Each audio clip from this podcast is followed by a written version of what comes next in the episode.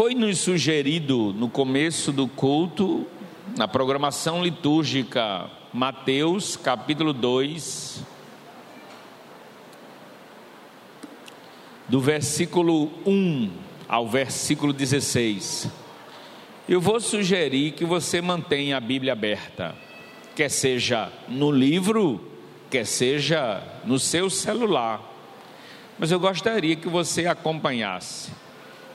Gente, talvez você vai sair daqui com outra ideia de reis magos. Porque tem uma coisa curiosa nesse texto que é ventilada para a reflexão. E quando a gente se permite conferir mais alguns detalhes, a gente enriquece o conhecimento e aprofunda a reflexão. Olha só, o que é que representa o redentor para você?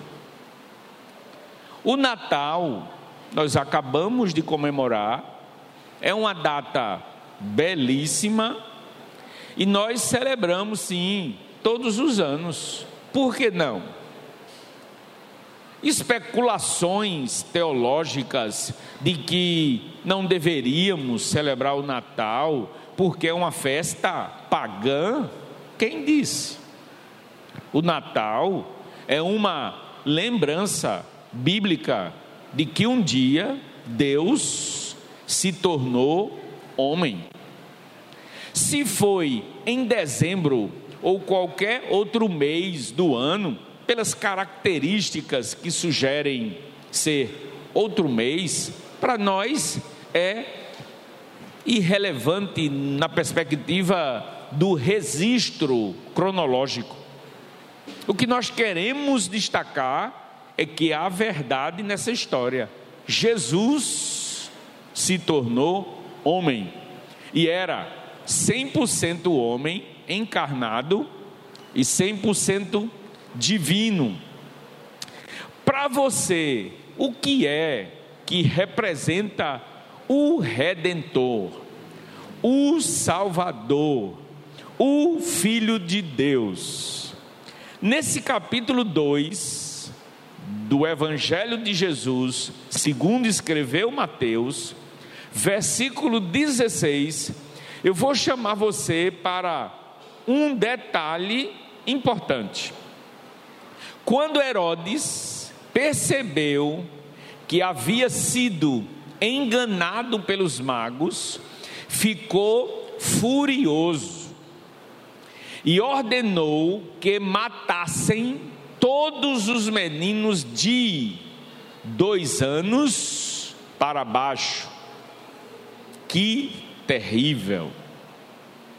Em Belém e nas proximidades, de acordo com a informação que havia obtido dos magos. Me permita, nesse começo de bate-papo ou de meditação, tirar de você alguma conjectura plantada no seu coração desde o seu nascimento.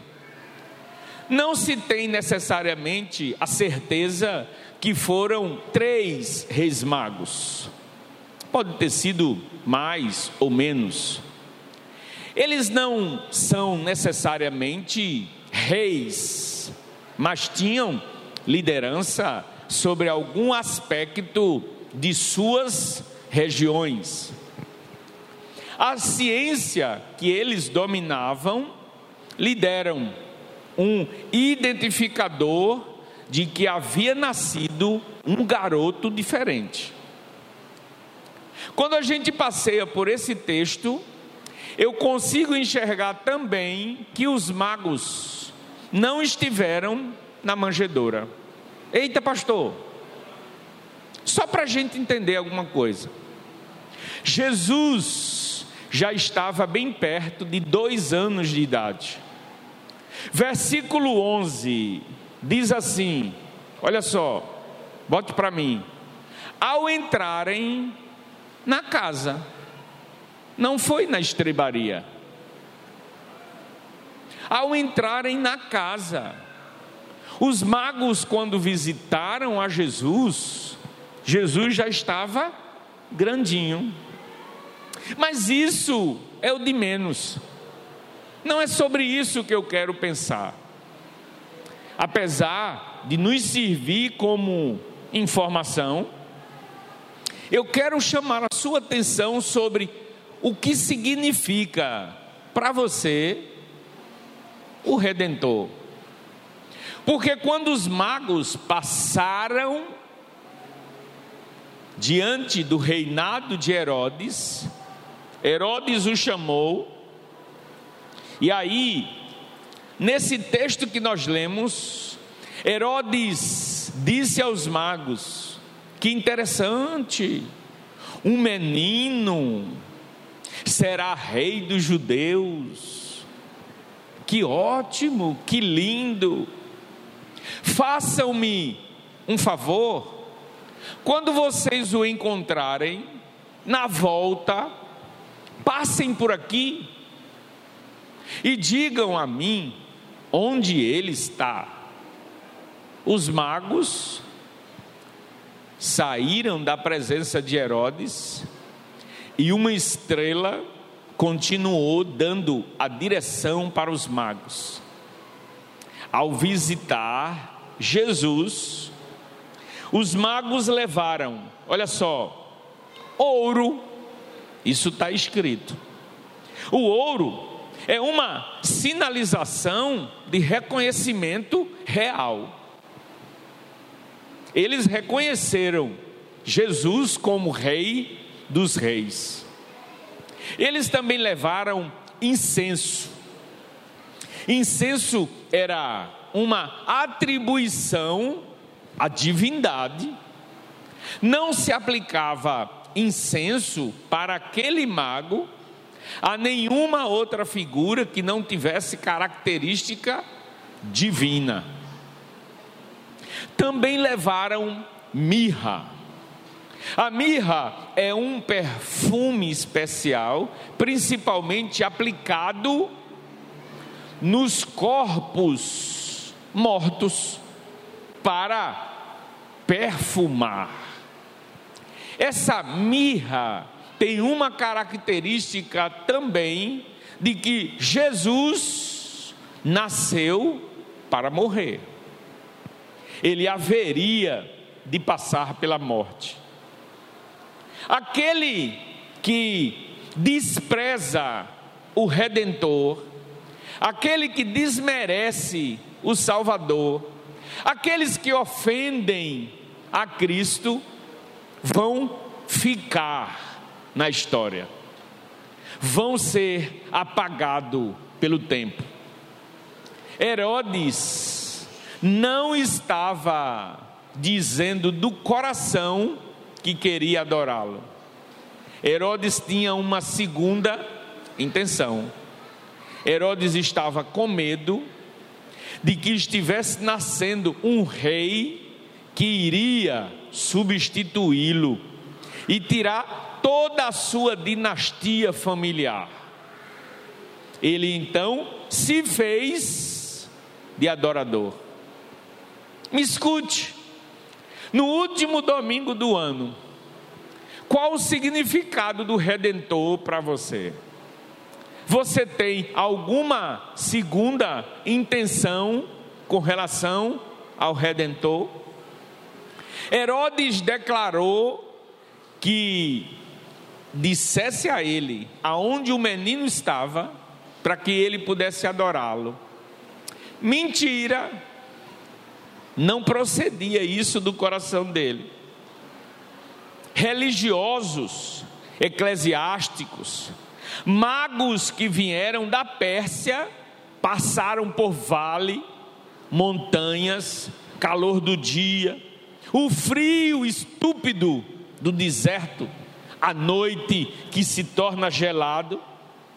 E eles vieram de longe para adorar o Redentor.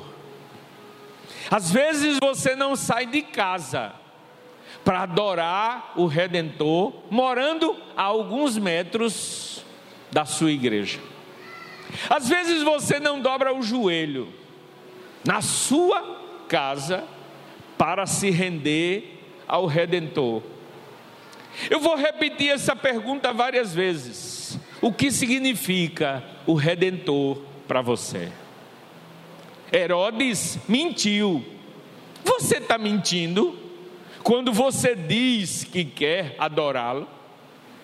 Herodes tinha uma preocupação: ser substituído. E Jesus nunca teve pretensão, e o reino de Jesus nunca foi desse mundo. Mas Herodes imaginou, se preocupou e cometeu até uma das atrocidades mais absurdas de uma autoridade pública: mandar matar crianças, e era o cálculo que ele faria ou fazia da idade de Jesus de até dois anos para baixo. Quantos de nós estamos tão perto do Redentor e não o adoramos? Os magos vieram de tão longe. Olha, os religiosos que estavam na terra de Jesus, fariseus, saduceus e tantos outros que tinham todas as informações bem perto, tinham as informações na mão, eles poderiam ter sido esclarecidos ainda mais, porque o Redentor estava bem perto deles. Ao longo da vida de Jesus, os religiosos se levantaram como os maiores opositores de Jesus. Devia ter sido ao contrário. Se eram religiosos, deveriam ter entendido a mensagem de vida, a mensagem que trazia paz, a mensagem do mais profundo amor, a mensagem que a filosofia, que os mais profundos sentidos das ciências humanas, como o humanismo, destacam na característica da performance cristã, uma das maiores referências da humanidade, que é o amor ao próximo. Sabe aquela coisa sentimento de olhar no olho e sentir a dor, não como se estivesse no lugar do outro, mas como se estivesse muito perto do outro, porque ninguém, ninguém nunca vai sentir a dor que o outro sente. Empatia não quer dizer estar no lugar do outro. Você nunca vai estar no meu lugar. Nunca. Por isso você nunca vai sentir o que eu sinto. Eu nunca vou estar no seu lugar, nunca. O que eu posso fazer era o que Jesus fazia, estar mais próximo possível para viver um pouco do que o outro sente, para poder então fazer a leitura perfeita ou melhor possível do sentimento. Mas eu nunca vou poder estar no seu lugar seus sentimentos, suas experiências, suas bagagens, seus sofrimentos. Jesus nos ensina, e os religiosos nunca perceberam isso. Existem os que estão longe, mas servem muito a Jesus. Aqueles que não têm igreja perto, Aqueles que não têm um templo confortável como esse, e os missionários sabem muito bem disso que eu estou dizendo, aqueles que não têm um conforto agora de uma praça como essa na frente da igreja, aqueles que não têm um asfalto que passa ônibus na porta, aqueles que não têm um carro com ar-condicionado para trazê-lo de casa à igreja, aqueles que não moram apenas alguns metros da igreja, sabe aquelas pessoas de longe mas que adoram a Deus. Procure estudar sobre tribos africanas que viajam quilômetros a pé, Campinas adentro, e começa o culto, ficam tão felizes que não tem hora para acabar. E não tem liturgia. Vem um canta pula, vem outro pula e canta e passam o tempo todo, a noite toda. Pessoas de longe que vêm adorar o Redentor com a alma. Você entende quem é o Redentor? Que significado tem o Redentor para ti?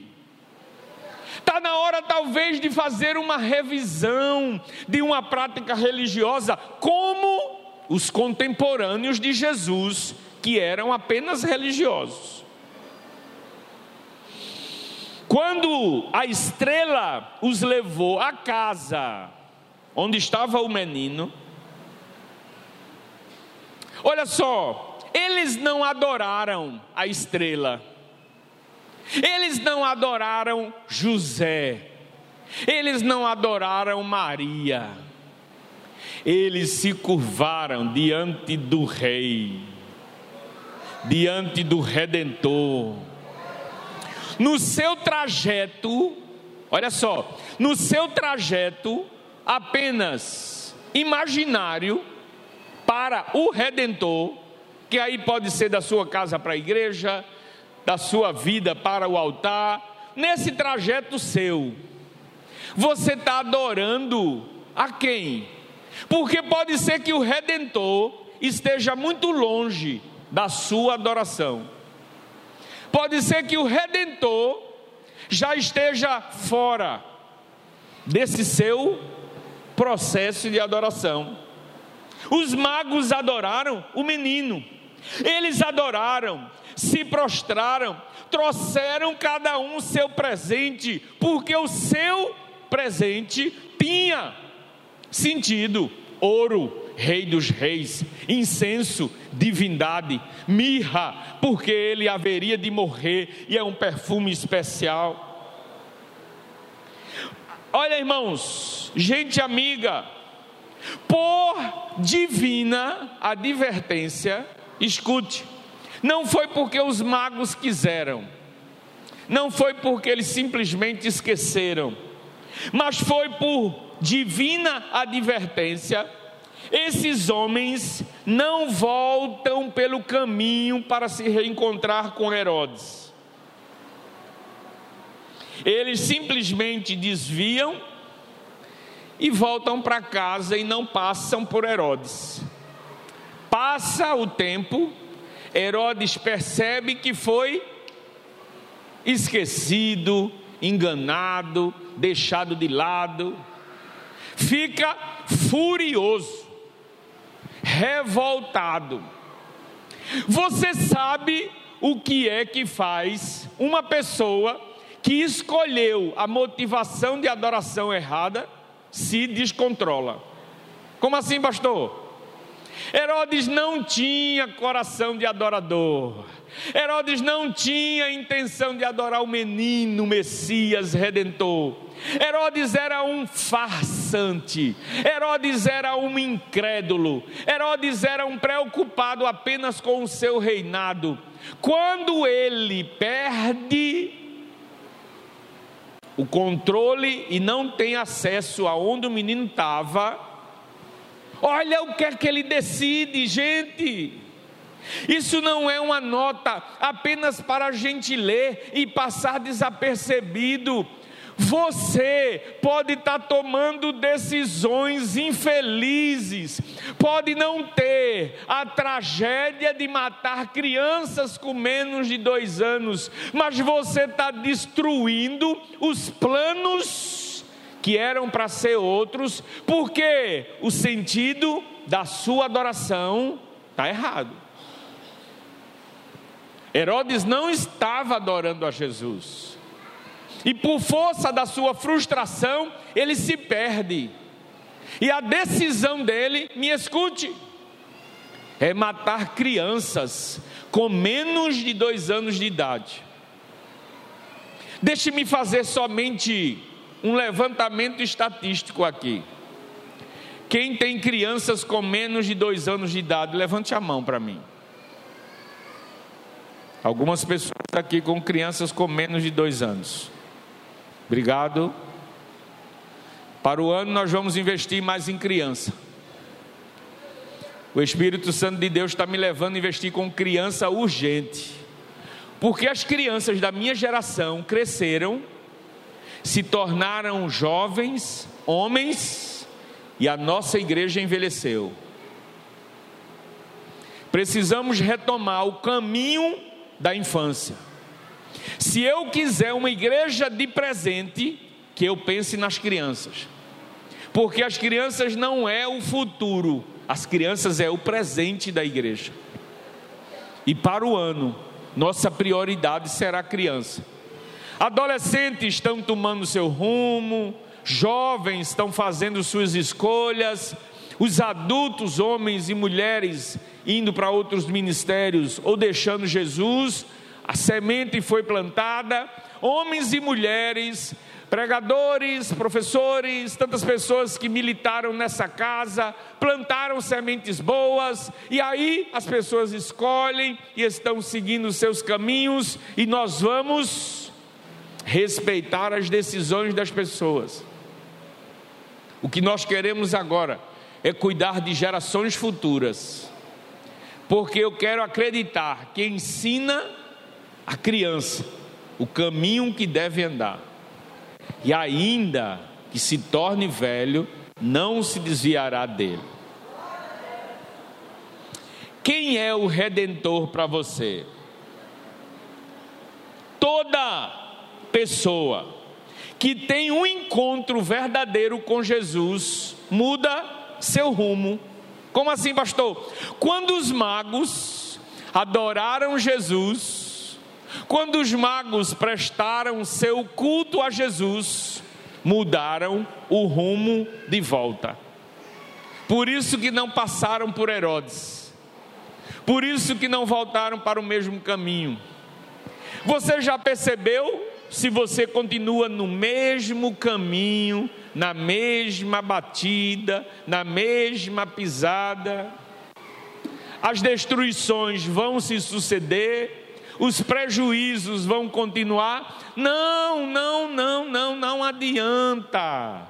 Não adianta, porque os religiosos faziam isso, prestavam culto, oravam em voz alta nas praças, mas nunca tiveram um encontro com o Redentor. Porque no dia que você tiver um encontro com o Redentor, esta mensagem é bíblica, é espiritual. Eu pensei, o que é que eu vou ministrar no último domingo do ano?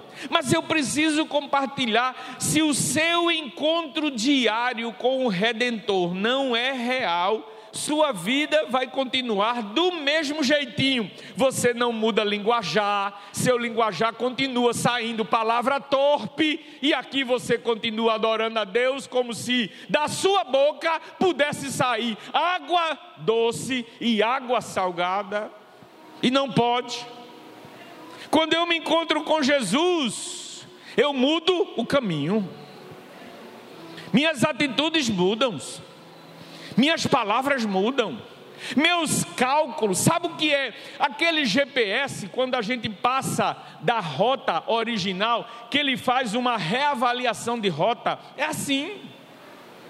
O que representa o redentor para você? Aqui nesse lugar, você só vai ouvir palavra de Deus.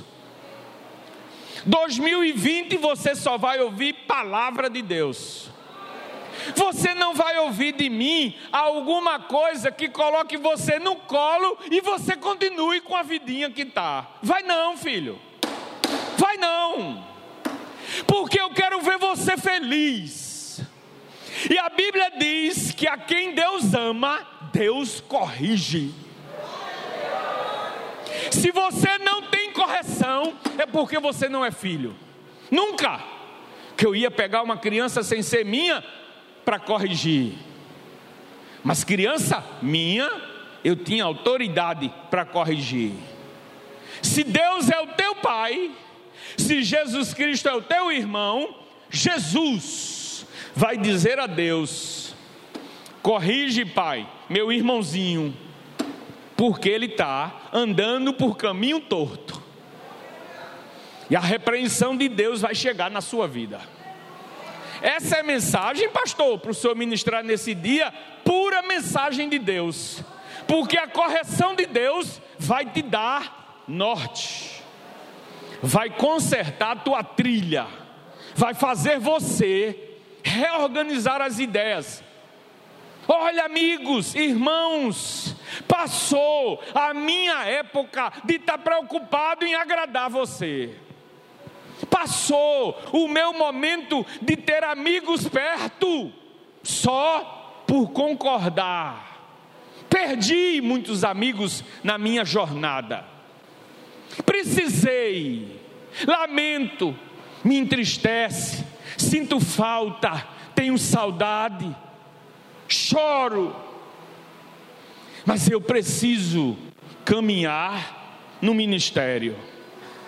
Eu preciso da sequência, a trajetória sacerdotal. Eu preciso me isolar. Eu preciso do redentor. Porque o redentor muda nosso trajeto. Estamos vivendo essa época de Natal. Muito embora esta geração esteja zombando de Cristo, que geração para zombar de Cristo? Está recebendo o aplauso, as gargalhadas, as comemorações e sendo prestigiado. Aqueles, aquelas exibição da Netflix de um grupo que tem um canal especial no YouTube, aonde Jesus se apresenta como homossexual, aonde as figuras divinas são depreciadas. Jesus não precisa de defensor, Cristo não precisa de advogado. O tempo é implacável, o tempo passa. Aonde está Herodes. Agora, o tempo consumiu, nem seus ossos sobraram, e o seu espírito, só Deus sabe. Pela palavra, eu sei do destino dele, mas só Deus faz esse julgamento. Aqueles que desprezam a Cristo, não provoca raiva em Jesus. Aqueles que ofendem o Redentor, não provoca ódio em Deus. Aqueles que desmerecem a cruz não causa em Deus aborrecimento, apenas tristeza, apenas um sentimento de ver suas criaturas desmerecendo o seu Criador. Na cruz, sofrendo as agressões humanas injustas, Jesus olha para a humanidade e diz com o mais puro amor: Pai, perdoa eles, porque eles não sabem o que fazem. Isso é amor. Quando desmerecem a Cristo, a nossa reação deve ser de compaixão de misericórdia, e não de raiva nem de ódio, porque em alguns momentos, reservado talvez e dando todos os descontos, às vezes a gente desmerece o redentor. A gente não dá ao redentor o respeito e a honra que ele merece. Deveríamos todos os dias clamar por esse nome e dizer: Jesus, filho de Davi, nesse último domingo do ano, tens misericórdia de mim. Que estão conectados com a cruz, escute, vão fazer verdadeiras ressignificação. Você sabe o que é isso? É uma reconfiguração na paginação da sua história. Não é só uma questão de palavra, é uma questão de atitude. Sabe o que é mudança de comportamento? essa nova perspectiva, essa conexão com o Evangelho vai nos levar a uma certeza de que essas coisas vão transformar a nossa vida e mudar valores. Me escute. Aos poucos, os mais desatentos, aos poucos, aqueles que estão longe da cruz, vão perceber, talvez até aqueles conservadores, talvez até aqueles mais abastardos, ricos, todos, em todas as escalas sociais, vão perceber que precisam fazer uma ressignificação, uma reconfiguração na página. Sabe o que, é que significa isso? Essa, essa ressignificação é perceber que o mais importante é ter saúde, o mais importante é não estar preso, é ter liberdade. O mais importante é não estar entulhado nesse planeta cheio de lixos. Sabe o que é?